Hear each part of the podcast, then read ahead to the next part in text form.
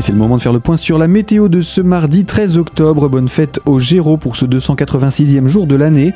Un temps plus frais et un ciel changeant au programme. Après les larges éclaircies de ce matin, les nuages reviennent par l'ouest en cours d'après-midi.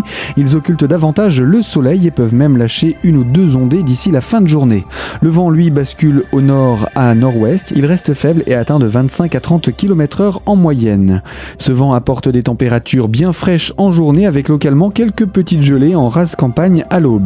Le mercure ensuite peut atteindre de 10 à 12 degrés au meilleur moment de la journée. La masse d'air se refroidit pour les prochains jours et le mercure ne devrait pas dépasser les 7 degrés en pointe. En minimal, il descend sous zéro. Toute l'information météo est à retrouver sur notre site internet radiocristal.org.